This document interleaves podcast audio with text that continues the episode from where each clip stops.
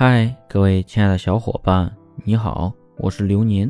本期节目要和大家分享的是，在修复爱情时要有原则和底线。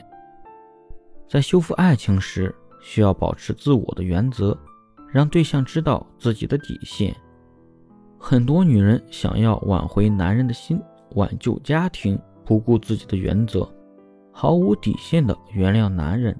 但正是这样毫无底线的原谅，让男人不懂得珍惜，一而再、再而三的犯错。实际上，这样的原谅并没有任何效果。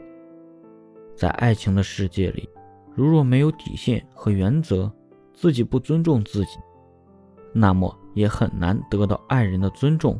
在修复爱情时，要有原则和底线，不懂得尊重。一次次挑战你底线的男人，没有挽回的必要。那么，及时结束也是一种正确的止损方式。